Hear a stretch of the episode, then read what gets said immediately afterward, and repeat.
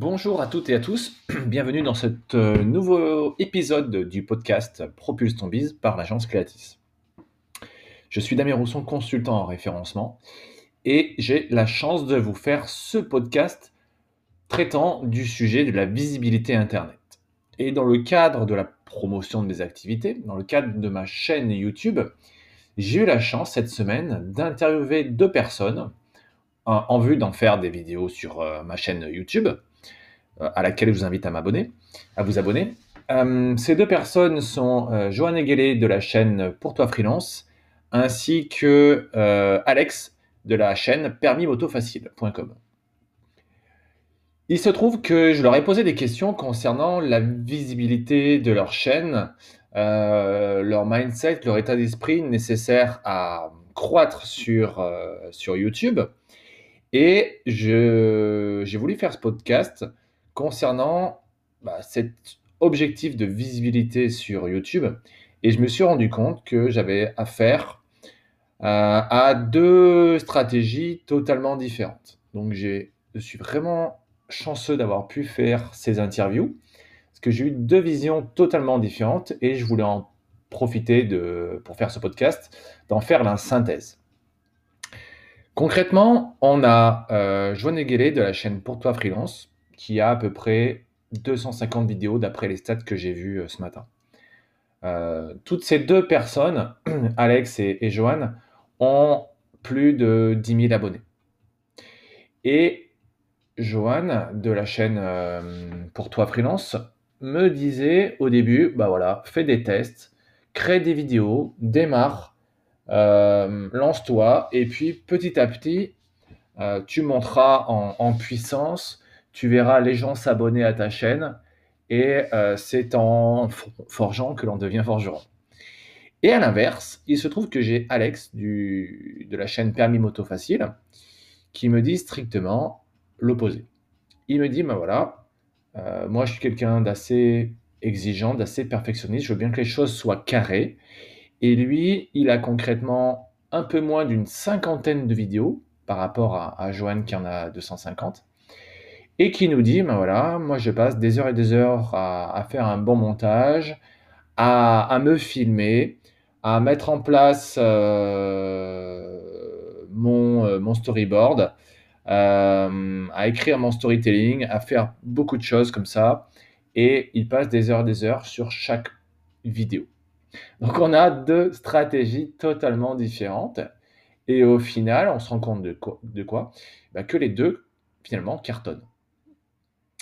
Et c'est quelque chose qui m'a un, peu interloqué.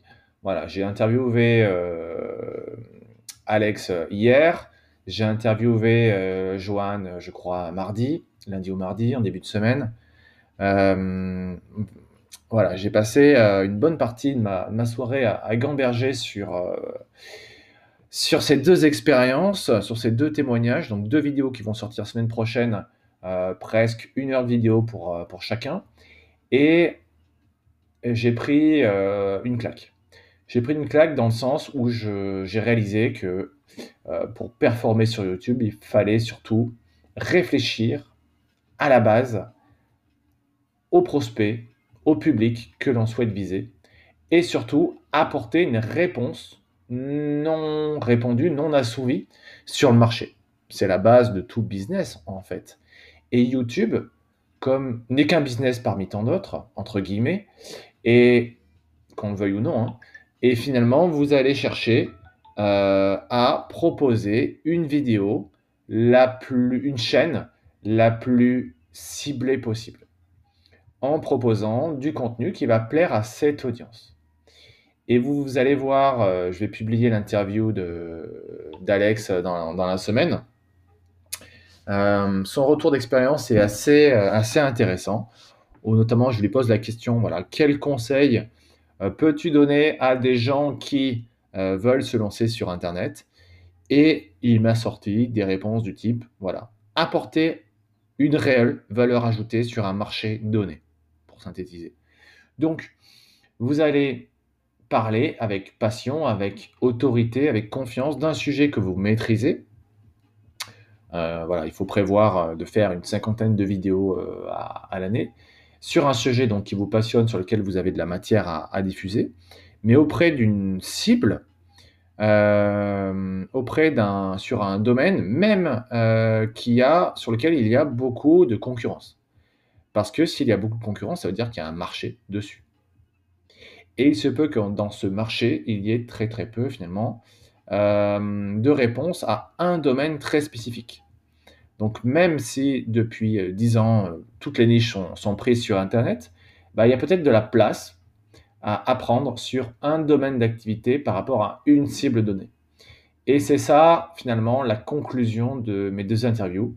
C'est si demain vous voulez vous lancer sur Internet, vous lancer sur YouTube, oui, il n'y a plus de niche réellement sans réponse. Par contre, il y a plein de sous-niches qui sont à exploiter. Il y a plein de positionnements à exploiter. Il y a plein d'angles d'attaque à exploiter sur Internet.